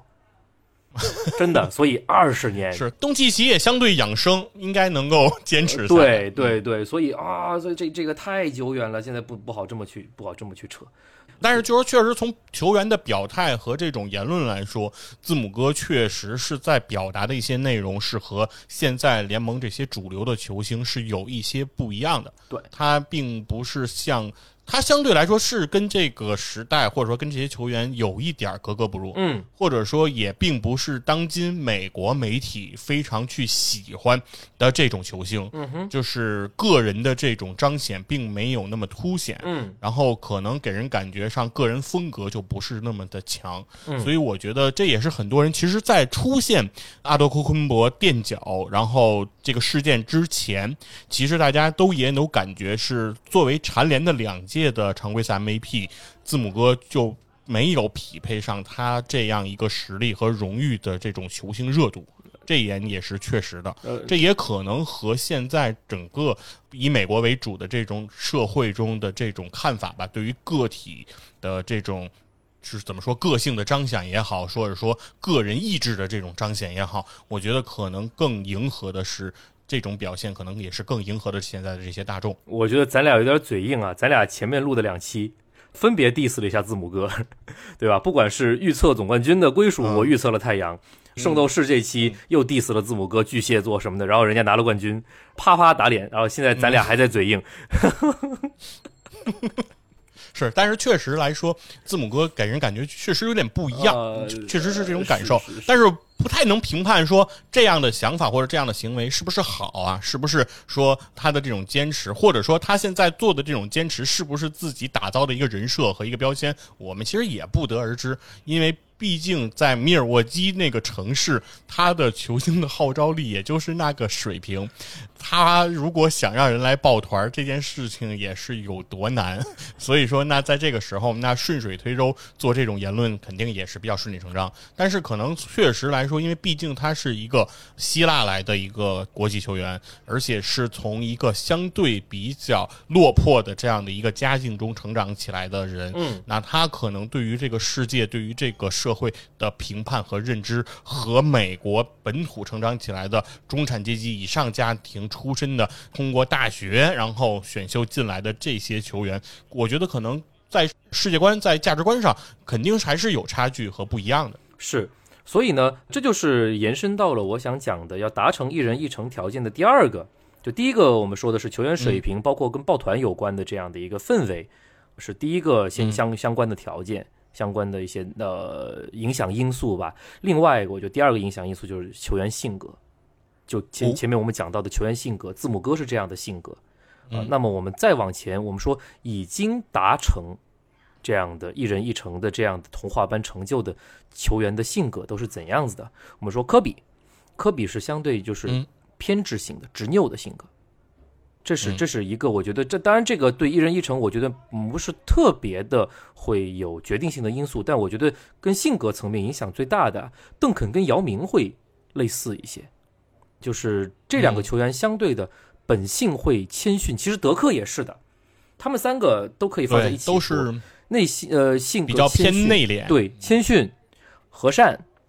攻击性没有那么强的，也就相对来说，我觉得是好相处的一个人。然后呢，这样性格的球员啊，能够耐得住寂寞，在小城市，而且。啊，能够待得下去。而且德克其实是有一个事件，我觉得挺能明显说明他们就是包括像邓肯、姚明他们这类人的这种性格，就是当小牛当时被嘲讽、被黑八嘛，那个时候，然后。嘲讽，然后德克那个一直拿不到总冠军，然后永远不可能拿到总冠军。他在被这个勇士嘲讽的时候，那个德克是在客队更衣室一拳说击穿了这个墙壁啊，有一个应该是非承重墙那样一个泡沫泡沫壁，是被德克一拳给打穿了。那可以能干感觉出来，就是说德克并不会在媒体上在公开的这种场合里和。媒体进行这种争辩，或者是这种放狠话啊，这些表达，但是其实他内心承受的东西还是非常重的。其实这一点，其实我觉得和邓肯和姚明可能也都比较相近，就是他们表面上不会多说什么，不会怎么样，但是内心的这种坚忍和这种坚毅，其实还是相对来讲是比较强的。是，然后我们再说说看，比如说姚明，姚明在他退役之后，嗯，对吧？现在在咱们国家。发挥着重要的对篮球事业发展的这样的重要的一个官员的这样的职位，非常符合他的一个整个的状态。包括姚明的球员时期，自律，或者说自律再往上走一点自强，没有特别我们觉得说有那种花天酒地、花里胡哨的这些生活。我们目前在我的看球的印象中间，姚明好像非常非常少有这种事儿，要么。休赛期，姚明喝不了酒。啊，对，要么对对对，要休赛期养伤，或者休赛期为国家队效力，然后呢，剩下就 NBA 的比赛等等这些事情，姚明一直在忙。说实话，他个人的生活可能就平，真的是平平淡淡的，这样的一个非常耐得住寂寞的人，就耐得住寂寞性格的这样的球员，在比较好的，因为待遇肯定不会差。哦，我给你足够多的钱，在比较好的待遇的情况下面，不会想着。我要去更加发达的，就是商业氛围啊，呃，整个城市发展更好的地方，我一定要去那儿生活，我一定要去洛杉矶生活，我一定要去纽约生活，没这种想法，在小城市绝对耐得住，就小镇青年般，绝对耐得住，这挺好的，我生活没有问题，我就老老不用去洛杉矶，对我就上海就是世界上最好的城市，对，就就就那种感觉，嗨，对，就是我老老实实把自己这份工作干好。其他的别多想，嗯，然后呢，像邓肯，我们知道邓肯现在在干什么？玩车呢。邓肯自自己开修理厂，玩车辆改装。哦，对，就人是精于钻研，你知道吗？这是这种人，啊，对吧？他不是那种我要出去怎么怎么玩怎么样的人，不是，对吧？其实包括马刺工工程工程师，对，就就这种人理理工男的这种性格。对吧？邓肯好像自己大学学的是心理学还是什么的。然后呢，像哦马刺这支球队，他前面就那个时候马刺夺冠那个时期，球队氛围很好的状态下面，就吃货小分队，大家出去是游山玩水，去旅游，去深山里面走一走，去哪儿去吃一吃美食，是这样子的这种相对小清新的一些娱乐生活状态。嗯对，而不是沉迷于夜店、酒吧嗯等等的这种生活状态。嗯所以，去深山走的、去野营、去探险，这个跟城市发展没有关系。所以，小城市照样也可以嗯去探索这个城市的宝贵资源、宝藏城市。所以，像这样一个性格，怪不得这个德文布克的状态有了这种比较高的这个提升，也是走向了深啊，山，对 对对对对，带着詹娜走向了深对对对对，山。走进了小树林，是吧？对，就嗯呃，所以呃，我们说这种性格的球员，邓肯、吉诺比利这样这种呃，包括等等，姚明、德克，他们能够一人一城下来，跟球员性格，我觉得呃有关系。像科比的话呢，嗯我不确定，如果科比直接成长在一个小城市的话，被一个小城市球队选中，他能否达到现在的高度？哦，就是他呃，他就是被一个小城市选中，呃，就换过来了嘛，对吧？对，呃，他是换过来的，对所以他的他的起点其实还是客观来讲还是在洛杉矶，对吧？一直就是在这个大城市里面，是不缺就是不缺少那种所谓的城市诱惑。这中间的反例我们可以举，比如说保罗·乔治、莱昂纳德等等，这是这是有很明显的反例，就是你成长是在小小城市，在不是那么大的球会，然后呢，为了所谓的回到家乡，回到一个或者说去到一个更加有商业氛围的地方，实现自己的商业梦想，通过其他的一些途径去赚到更多的钱。那有这份心心思在，如果你的起点、你的初始点，啊，你这个人物创建的时候，你的出生出生点位是在小城市的话，那你在未来但凡打出些名堂之后，想要换到大城市的概率会非常非常的高。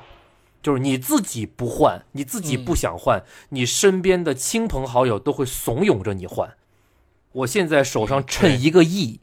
然后你让我去铁岭花这一个亿，我怎么花？当你手上趁着一个亿的时候，你就会发现你身边围上来的人马上就多于五十个，呃，对对对，然后我手上趁一个亿，然后马上你会发现，嗯，这一个亿不是你自己一个人。的，嘿，对，真的，当我手上有一个亿，对吧？每一个其实，对吧？NBA 这些球星其实身边都围着几十上百号，对，对对。呃，很多决定并不是他一个人能做得出来的，对对，嗯。哦很多人会跟你说，当你有一个亿的时候，你得去大城市，嗯，把这一个亿想尽办法变成十个亿，哎，对吧？？啊，但是你手上趁一个亿，嗯我至少说你在十八线小乡镇，你很难把它变成两个亿，但你去大城市容易把它变成十个亿，你自己选。对，哦，对，这个时候就充满诱惑，充满等等等等。那个时候你的自己的个人性格就很重要了。我觉得说我手上趁着一个亿，我够了。哎呦喂，搞那么麻烦干什么？我好好研究我的汽车吧。行了，嗯，这是邓肯，对吧？对，因为你够了，但是你身边的人不够，他们需要通过你的财富增值实现他们的价值。对所以这个就是当一群人围上来之后，你能不能把持住自己？对对然后你能不能说说我不要身边热热闹闹的，我就要自己的安静啊，我不要那么多人和我利益相关，对我不需要。对对对啊，但是可能很多人无法割舍这个，因为人毕竟是一个社会性的动物，人是需要别人的认同和别人的围绕和环绕的。其实这是每一个人在心理上都有的这种本能的这个需求。那那个时候就看你是否能够做出取舍。对对对，或者说知己一二足矣，对吧？我跟你有很很好的情感嗯是羁绊，但是我们就我们的这样的这种关系是不需要靠金钱去维系的。靠金钱去维系的关系呢，嗯我可能就稍微的会离得远一点点。那我们确实是确实是走交情的，走真情实感的，我们可能会走得更近一点，知己一二足矣，那就够了。这也是我觉得说球员性格决定的，他做出一些其他决定的时候会往左还是往右。所以，我们还是反复的会拿嗯前面我们说的一些确实达成了一人一城这样的成就的这些球星去反推他们做出决定的时候到底是嗯怎样的一个心态。嗯那么，我们接下来再聊一个点，跟球队有关嗯，因为有时候，哦，因为有时候你达不成一人一城条件，就确实我们前面聊的，不是你自己能说了算的。跟球队有息息相关的关系。比如说，我们举个例子，跟球队有关什么薪金空间的问题。我记得科比的最后一份合同，科比跟腱断了，断了之后，状态也大不如前，之后基本上就是要养老了。养老合同球队怎么给？包括你在巅峰的时候，球队给的钱是怎样？这中间可能都有一些说头。我们说养老合同怎么给？科比的最后一份合同好像年薪也有两千多万。是的，然后把湖人的空还是一笔大钱，把湖人的空间是锁的比较死的，哎，然后造成了就是造成了湖人在呃科比退役之后还是怎样的一段时间之内，其实是比较难以很快的形成一个重建，还是得要低迷一两年先先低迷一两年，把那些薪金空间整体的释放出来了，然后再想着怎么去呃招兵买马，等于你在养老合同中间你给的敞不敞亮？这是管理层的决定，也就意味着我养老合同给的敞亮，我在你退役之后，我得经历一两年的阵痛，我无法迅速崛起。这是钱的事儿，合同的事儿我不是特别懂，但这个概念大方向我大概知道一点点。所以有些球队的养老合同给的就特别的吝啬，比如啊，比如热火给韦德的养老合同就非常的吝啬。韦德的最后一份合同，就是从克利夫兰那边很不愉快的散了之后回来之后，最后一年合同才一年两百四十万，就非常底薪的一份合同。包括说韦德为什么呃出走迈阿密，就是帕特莱利给韦德的相相对来说是晚年合同了，给的特别特别的低，这低到伤自尊了，低到就太不尊重人了吧，这才走的。这个我不知道，帕特莱利是薪金空间的原因还是怎样的原因？我给你低一些，我把空间留给我想要招募的人。从薪金空间的角度，那这这种这种做法就会影响到这一人一城，就就你的图腾式的球员会不会离开你这支球队？对，因为因为没有办法，就是说你立下的再多功勋，那个都属于历史。嗯，那一篇儿已经都翻过去了。我现在给你更多的钱，并不能保障。球队的未来，那球队的未来是需要新的人来提供新的血液。那这件事情，其实从球队的角度来说，你可以说他冷冷冷血无情，但是这个没有办法，他球队要始终向前，其实那就是要考量说如何去处理说已过巅峰的这些所谓功勋。那其实这是一个。必然要做的一个事情。那如果说你愿意把这段佳话延续，那给到一份养老的合同，然后球队为此而沉迷几年，那这个可能是一个大家更愿意看到的一个童话一样的故事。是的，但是并不是所有的故事都会按这样的思路来写就。对对对。然后呢，另外一个方面呢，如果这个球员在巅峰，在巅峰期，嗯，签了顶薪合同、超级合同。等等的，把球队的空间锁得比较死，那球队可能在下一步的补强中间比较难补。那这个时候就比如说，所以我们当时热火三巨头时期、巅峰抱团时期，热火三巨头可不约而同的降薪了，对对吧？三个人都做出了薪金上的牺牲，才让热火的阵容能够凑得更加的完整。才有利于冲，才能有那些角色球员。对对对对对，才能有着就就说白了，球星也能留得更久一点。那你这个球星，你是否愿意降薪？你如果不愿意降薪，你拿着球队最高的那份合同，还冒上续约等等等等这些，那球队这么多的钱，然后球队呢补强受到了限制，拿不到更好的球员、更好的拼图，那球队的战绩受影响。拿不到更好的成绩，进不了西决、东决什么的，甚至甚至半决都进不了，更何况总决。然后你说我要走，你球队管理层不行，我要走，那管理层也没办法。哦，所以这这几几点就跟球员的球员话语权啊、球员的水平、球员的性格，其实都能串得起来。这钱的问题也是中间去必不可少的一个问题。那我们再延伸一点，我们刚刚讲到了养老合同的问题，那中间就涉及到。球队管理层的艺术，你是否能够在钱的事情上面，跟球员性格这件事情上面，能够把这个球员好好的把控住？这中间我依然要举帕特莱利的例子。我其实对韦德离开热火这个事儿，我有点耿耿于怀。就是帕特莱利这样的强力的球队管理层领袖的这样的一个角色，我个人会感觉，我把这种感受总结为功高盖主。可能帕特莱利觉得热火三巨头是我凑的，热火的辉煌历史跟我跟我有巨大的关系，你们只是球员而已。这个球队的这个球队的标志应该是我帕特莱利是神算子的球队。不是你闪电侠的对对对，这个球队外边的雕像应该是个油头，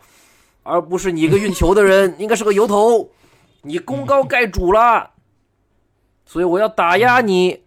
所以，不管是当年把韦德气走的那份伤自尊的合同，还是韦德回来之后依然给的那一份两百四十万，其实也是很低的底薪合同，都丑啊！真的是就很不讲情面的一个一个做法。我是觉得这样的管理层艺术性其实是不高的啊，然后所以呢，换个角度来讲，把球员惹毛的管理层也是有的，比如说我们前面提到的诺维茨基，有两次不开心的时候，一个是纳什被交易走的时候，一个是二零一一年夺冠之后阵容被拆掉的时候，哦，那个时候可难过了，库班给哄了，给哄住了，有库班这一老板，时不时过来看球。对吧？对球队投入也非常大，大家私下关系其实就都挺好的，哄住了，也就不再多说什么了。这是一个意思。那换句话说，其实像库班和鲍尔默这样的老板，其实我觉得在 NBA 球队老板里是非常具有这种人格魅力。对。就是他能够从他的身上感受到他真的爱篮球，因为其实每一个 NBA 的这些球星能够打到现在这样一个水准，那他一定是热爱这项运动的。那如果你作为一个老板，他能够从你的身上感受到你对这项运动的热爱，那你们之间的这种互通有无、能够沟通的余地就会变得比较大了。那如果说你就是一个商人，对吧？你对于你来说，篮球就是一个 business，赚钱球队只是你用来。对，然后实现你财富增值的这样一个手段，那球员跟你与绝对那就是劳资双方的关系。对，我们不可能是朋友。对对对，那这样的话，像这样的管理层能哄得住球员的管理层，那也确实能够留得下人，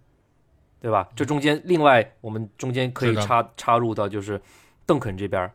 马刺整个管理层与邓肯的关系，波波维奇与邓肯父子般的情谊。然后后边还有个阿西布福德，等等，整个管理层大家大家关系处的都很好，老板又是个卖拖拉机的朴素的商人，对，所以这样的话，管理层跟球员关系好了，哄住了，球员也能留得下来。如果呃出现那种管理层与球队的矛盾，因为我们现在经常会听到球员与哪个主教练有矛盾啊，经常是主教练下课，球员哪个与哪个管理层有矛盾，球员指责你管理层经营不善。这个这个找不来好球员等等，然后说自己要走等等，这种事儿屡见不鲜，太多了。然后那我们觉得说管理管理层还有个艺术，钱的艺术，嗯，很有意思啊。我查了一下资料，诺维茨基的最后一份薪水，诺维茨基最后一份薪水也就一年五百万。哦，对，也就一年五百万。邓肯最后最后的薪水是一年一千万。好像是就签了两年，一年一千万，然后呢退就提前一年退役，但是马刺还把钱还是把钱给够了，就是你退役完了，我钱照样给你，是这是这样的。而两年一千万还是一年一千？两年一千万，两年一千万，然后呢，反正你退役了还剩五百万，我照样给你。你不打球，你不出力，我照样给你。这样的诺维茨基呢，最后是一年五百万，偏少了点偏少了点给，然后对，据很便宜。据说哈，据说哈。因为你在球员的这个合同给法要算到工资帽啊等等等等一些东西，我得有考虑到球员的球队整体的运作。但是有一点事儿很有意思，嗯，诺维茨基退役之后，嗯，在独行侠这支球队名义上面挂了个顾问的名号，然后这个顾问的名号一年给多少年薪？给好几百万、千万年薪。这个就是联盟管不到了，这是我自己内部公司的运作的事儿了。不计入工资帽不怎么样，合同。这个呢也不能算阴阳合同，我就摆在明面上，你给 你给我当顾问，那时给勇士也当顾问也能拿钱，没问题，对吧？我们这顾问太有用了，我多给你点儿，没事儿，对吧？这也是换个角度的补偿，然后包包包括说马刺马刺这儿。那以后是不是可以也可以这么操作，嗯是吧？给球星开一个两百万的这个底薪，然后那个把你二姨啊雇来哦，当个顾问。这这这要看联盟，年薪这要看联盟调查不调查这种事儿了，对吧？包括说邓肯虽然退役之后、白白拿了五百五百万哦，但是时不时回来一趟，一起当个培训，呃，一起陪练，对吧？还能在食堂蹭吃蹭喝。等等等等，对吧？其实邓肯退役之后，对球马刺这边，包括之前对阿尔德里奇，哦，也是关照有加，时不时过来嗯心理按摩也好，陪着一起训练也好，等等等等，常回来嗯，常回家看看。哦，甚至有段时间过来当了一段时间的主教练，对吧？弄得好像说哟，嗯邓肯要接波波的班嘛，那那那那感情可好，对吧？后来主教练当了几天又走了，又回去了什么的，连助教都不留下来当，嗯等等等等，就是呃其实那些一人一城的球员跟他的母队，其实在退役之后一直保持着非常融洽的关联，哦，就是互相之间的联系还是非常紧密的。不管是相对就口味比较轻的，我回来蹭吃蹭喝也好，回来一起训个练也好，还是说相对比较功利的那种商业性的合作，商业上的互惠互利，或者说就互相卖点面子，包括说火箭能选中周琦，我觉得姚明在中间肯定是起了作用。火箭卖姚明个面子，这那必须的火箭卖姚明个面子，选来周琦，等等，这些都是一些互惠互利的事情，对吧？都是有一些和，所以这也是说我们在球员时期跟管理层关系处得好，管理层有对你这个球员的管理艺术，这也是非常重要的一个原因，能让这个球员能够长期的留下来，不会轻易的走掉。好，以上就是我差不多对现在想要实现一人一城，哦、所提出来的各个方面的条件，我觉得啊，缺一不可。球员水平要高，那性格也得好我。我还想哎跟木基哎，对探讨一个啊问题哈，就是说除了刚才提到的说球员方面的这些问题，然后球队管理层方面的这些嗯问题以外，我在想联盟对于一人一城，他现在是一种什么样的感受和什么样的态度呢？嗯，这个我不确定哈，因为首先有着嗯就交易所谓的交，如果真要交易的话，有那种薪金方面工资帽的限制，对吧？你不可能随便就要去嗯交易。当然，我觉得联盟也不会，除了克里斯保罗当年的那个交易之外，联盟托管了黄蜂，哦，嗯不让你交易之外，那其实联盟还是相对的，在目前现有的规则框架之下，还是允许你做一些你想做的事儿。我不清楚联盟现在对于球员嗯。球星流动，我暂时是没有看见所谓的联盟鼓励球星流动的事情，哦，只是说现在联盟对，就是联盟是不鼓励新秀很快就动，所以现在在嗯。新秀呃新秀合同到期之后，会有一个就是呃球呃那个母队可以匹配的这样的一个状况嘛，对吧？所以一个嗯。新秀，你正常情况下，你但凡在新秀合同同工合同里面你打出来了，肯定会有别的球队嗯球球队抛来橄榄枝给你开出很高的价格。那如果说我母队也给你匹配别的球队一样的合同的话，那么你这个新秀走不了，你必须还在我这支母队待着。一般来说会开个四加四，就新秀合同四年，然后新新的续约合同也四年，就八年。你这个新秀但凡打得好，你嗯打出点名堂来了，一般来讲你在这支球队能待八年，八年之后就不知道是什么情况了。对，对，而且我是在想，就是像鸟权这种的建立，是不是联盟在合同的签署上，某种角度上来说，也希望能够打造出一些一人一城这项的佳话？就是对于联盟的正面形象来说，会不会也会有一个更好的一个宣传的作用？因为毕竟我的感受是说，是联盟的商业味道现在越来越浓。那大家其实普遍，因为其实说完联盟，其实就是会转向像球迷和媒体嗯的角度来看，就是说，在这个时代，其实大家越来越觉得金钱的味道太重了，然后我们生活中的方方面面都被这些呃资本在渗透着。那其实很多时候，人们也都希望能够摆脱这种。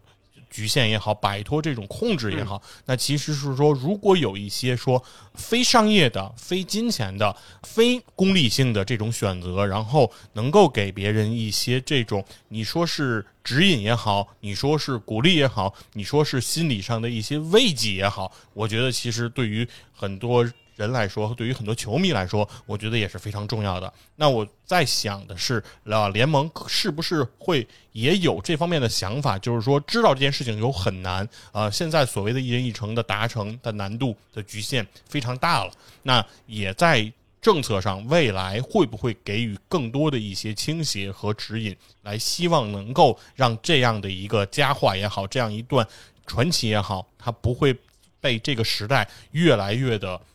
脱钩，然后越来越的摒弃，然后越来越的我们看不到。我觉得会不会有这样的一种可能？我倒是想泼个冷水，就是联盟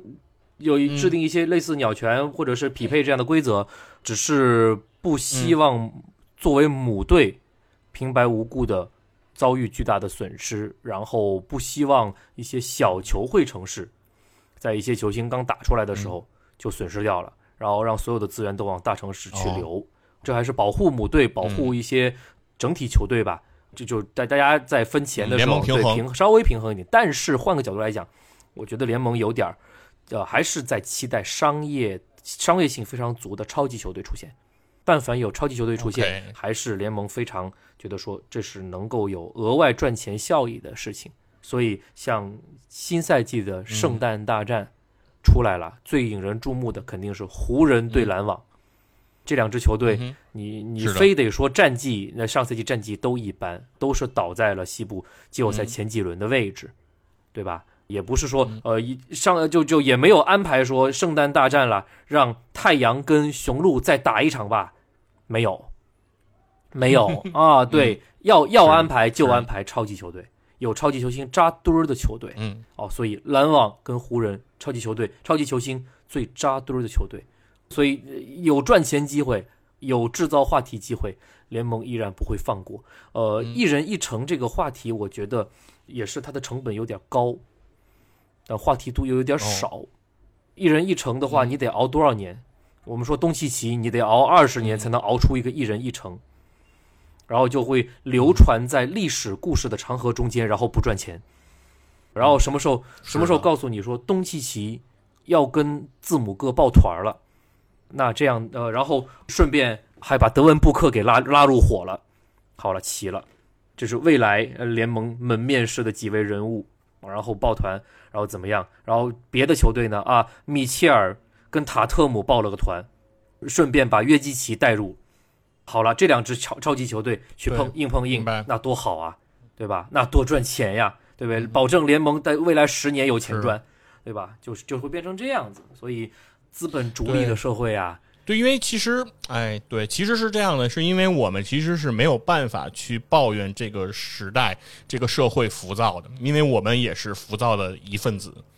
我们也是创造这个浮躁的一个一个一个原因之一。尽管我们很微小，但是其实也都是其实靠大家来创造出的这样的一个感觉。那所以说，赚快钱嘛，其实是。任何一个行业或者说任何一个资本的这样一个追求，这都是毋庸置疑的。那其实刚才所谓的说东契奇，如果说用二十年时间打造出了那样一个传奇，那其实一个非常现实的问题就是，当时的 NBA 联盟的总裁也一定不是亚当肖马了。嘿，那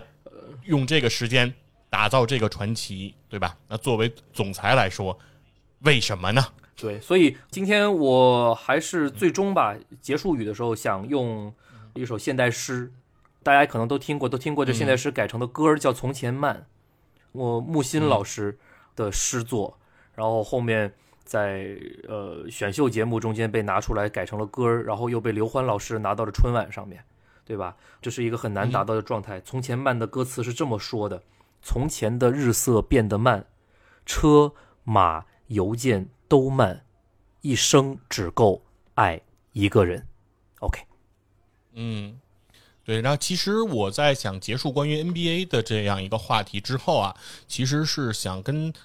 听到咱们节目的这些听众朋友再聊一个我们现实中的这样一个话题啊，其实关于谈到说一人一城，这是 NBA 球星的事情，离我们感觉会比较远。但其实落实到我们每个人的话，其实大家也能够感受到，其实，在咱们小的时候，其实对于辞职、跳槽、换工作这件事情，其实是没有什么认知和概念的。那个时候，基本上每一个人其实选择了一个职业，选择了一份工作，那基本上就是干一辈子，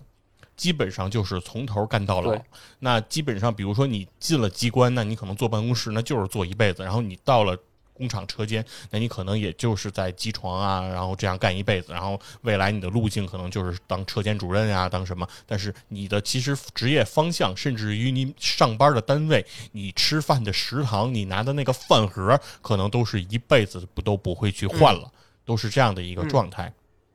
那其实随着时代的这种商品经济的不断的丰富啊，不断到今天，其实大家现在来说，可能在职场上来说，每一个人去调转所谓叫职业赛道这件事情，就变得越来越普遍了。然后大家在更换工作和跳槽，然后就业这件事情，也比以前要灵活的多了。那因为可能阿木的职业。呃，所限啊，是这个基本上还是处于相对于以前的那样一个状态，对对在这个我们的公安战线上啊，来为我们这样被为人民服务啊，那这个为人民服务，那肯定就是一辈子对，不出大的意外，应该但是呢就是一辈子干公安了。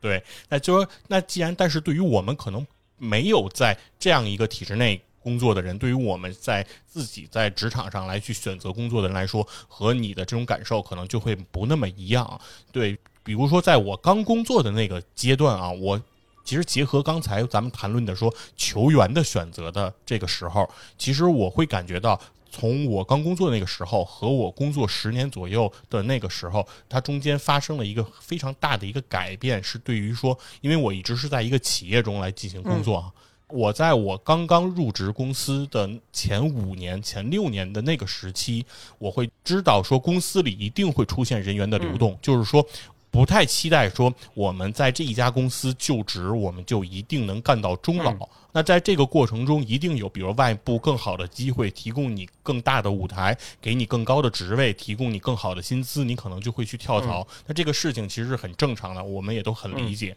那在那个时候，其实公司一直的流动率，或者说整个行业，我处这个所谓的行业的流动率，其实也是相对比较高的一个状态。但是我们并不认为那个状态不好，是因为有流动，就说明这个行业是有活力的。然后说明这个行业它在向前向上。对，那比如说我在原公司，如果我没有了发展的向上通道，那在其他公司我能够找到相应的机会。那我其实包括即便是我管理的下属，如果遇到了这样的机会，我也一定会鼓励他出去尝试，把握住这个机会。那一定是这样的一个。过程那一定是呃，对于双方都会更好的一样这样的一个选择。但是越到后来会发生了一件什么事情呢？会发现到说，某些人如果业绩不好，嗯，某些组织、某些部门，它的业绩不好，它无法去完成，比如说公司的这样的一个目标，而公司在经营当中也受困的那个时候，在我的这个行业里就会出现了多次出现了这种啊、公司来裁撤某一个部门嗯的这样的一个情况。或者是某一个个人都会出现这样一个情况，在最开始的时候说，如果发现说我在我所在的公司，我在我所在的岗位，我如果挣不到钱了，我拿不到奖金，我完成不了我的指标，大多数人在过往之前的选择都是马上改换门庭，我出去面试一个薪资更高，然后区域更好、产品更好的一个岗位，马上去实现自己更好的这样一个价值。但是逐渐在最近的这些时候，逐渐过渡到了这样的一个情况，就是很多人当自己在这个岗位无法去挣到奖金，无法去完成自己的目标，完完成自己的指标，完成 KPI 的时候，他会选择另外一件事情，就是希望公司把自己裁掉，哦而拿到劳动法保障员工的那一部分的赔偿。那基本上就是 N 加二啊等，或者还有更高的、啊、这样的一些赔偿的这些这些政策，其实也是从这个时候我才开始非常清晰的了解到了这些相关政策的由来和这种政策的这种执行。因为在过往的最早期，我工作的早期的那那个年代，其实是没有人去关心这个所谓赔偿这这个这个事情的。大家都是希望说，如果我在这里能够不能够实现自己的价值，我一定是用最短的时间、最快的速度去换一个东家，然后去进入到另一个平台。可能大多数人也都会认为说，并不是我能力的问题，而是平台的问题，而是这个公司就是如果是对于球员来说，那就是球队管理层的问题啊，不是我能力不行，我只要换一个球队，我一样是全明星。大家其实都是抱有这样一个态度，但是其实随着时间的变革，到现在确实我感觉到，普遍上来讲有了这样一种现象，就是当我在这支球队我打不出来了，我打不好了，我呢也不需要寻求交易，我希望的是把我裁掉，把我裁掉，然后把补偿给我给足。那这个是逐渐变成了我在这个社会看到的这样的一个现状。其实我的感受来说，其实和 NBA 现在的这样一个变化，我认为我不能说是有相似之处，或者但是确实是说给我看到的这种感受上，我的感官上并不是很好。那另外一个角度来讲，我又会觉得说，造成这样一个感官的原因。有的时候不一定是球员本身，或者说不一定是员工本身，是职员本身。有的时候可能也是所处行业的一个问题，所处这个公司的一个问题，就是你没有在这个行业中出现那种当时这种蓬勃发展、这种快速发展跃迁的这样的一个机会，那大家可能就会觉得说，我改换门庭，我换一个地方，未必能够去实现自己的价值，而。选择说，我能够在这里耗着拿到我所谓的赔偿，那可能对自己来说是一个更有利的选择。那我觉得，其实一方面有员工本人的问题，那其实更多方面来说，从行业来讲，从公司角度来讲，也有你的责任，就是你没有打造出一个足够有竞争力的这样的一个平台出来，没有激发出大家更多的这样的一个主观能动性。那其实这一个方面来说，对于。我目前看到的，在现实中职场的这个角度来说，实质上是出现了一定的伤害的。就是当人员开始的这种所谓的被动流动非常困难的时候，那企业其实也很难去保持是自己所谓的活力。那整个行业其实也非常容易进入到一种恶性的循环，然后持续的这种活力的这种衰退，那实质上也不是一个非常好的一个现象。所以说，其实今天也是通过这种一人一城，我想到的关于说我们现实中普通人的这样一个职场的一个选择，那就是我们是不是可以啊，更多的说在一个。积极的一个环境里啊，在一个面临不论是什么样局面的一个条件下，我们更积极的去面对这些周遭的变化和变革。那无论是说从企业端来讲，还是从啊员工端来讲，双方都更积极的一个探索，更积极的一个尝试和选择，可能能够对整个的社会来说会更加的有价值和更有利。其实也是相当于刚才阿木所说到的，说球员和球队管理层之间双方的这种博弈也好。好，双方的这种沟通也好，管理层如何能够实现出更高的管理上的艺术，能够在钱和情这两方面能够给到球员更多的这样的一个慰藉也好，给到球员更多的一个倾斜也好，让球员哪怕牺牲掉一些金钱的时候，他在感情上得到的一个足够的慰藉，表明说这件事情还是值得的。那其实我觉得这是我能想到的，说普通人和。NBA 球员今天在职场上面临的这种窘境，会比较相似的一方面。另外一个话题，其实就是在养老这一块儿。其实现在在我国也有这样的一个现象，就是所谓叫大厂三十五岁以上员工的这样的一个比较容易被辞退、容易被呃淘汰的这样的一个现状。那其实和 NBA 的这种球员养老也是能够看到一些折射。那就是说，过往我立到了这些功勋，我为这个球队所付出了这一切，那这一切之后，球队会怎样对待我？那整个在生意场上，那一定是说更新换代越快速。我的这个生涯会走得更多，但是作为一个企业来说，你除了有你的经济效益，你要追求你的经济价值，你还其实会承担更多的社会责任和社会价值的这一个层面。那如何你在这个两个方面做到一个平衡？怎么样能够既保有你的经济效益，能够因为企业最核心的本质一定是要赚钱嘛，这是你必然的第一职责。但是你在赚钱之余，你怎么能够 balance 好你的社会责任？怎么能够不损失你的社会的？这种美誉度，那其实这个我觉得都是企业需要去思考和考虑的。其实。对于每一个在职场上的员工也好、职员也好，对于我们普通人也好，我们也需要去思考如何能够和企业端有这样更好的一个互动和交流。其实双方之间其实都更需要这样一个有效的平台，否则的话，这种所谓的互相之间的不信任的加剧，其实是在让整个这个行业也好，让企业也好，让员工也好，其实都失去了更多。好难啊，商业世界好难啊！来考公务员吧。三十五岁公务员正是一个上升期啊，可棒了。是啊因为我的这个感受其实是和阿木不是特别能一样，是因为我们对，是因为我们的职业环境不同啊，所以说，但是呢，我觉得其实对于更多的普通人来说，其实这是大家更多的一种感受啊，就是因为大部分人毕竟还没有在这个体制内来。有这样的一个是职业生涯，那或者说，呃，很多人也基于很多原因没有去选择进入到体制内，那所以说大家的感受会是有一些完全的不一样的。但是呢，不管怎么说，其实我们还是希望吧，就是过往中中出现的那些佳话也好啊，对一个人和一个球队、一个人和一个企业、一个人和一个单位，对吧？一个人和你的钟爱的这项事业之间，未来能够有着这么一个从一而终，能够给我们留下的这些传奇，让我们后来还能够为此而津津乐道，然后为此而说起来的时候，脸上还能抱有这种这种微笑吧。我觉得其实会让每一个人会感觉到更温暖一些。说的太好了，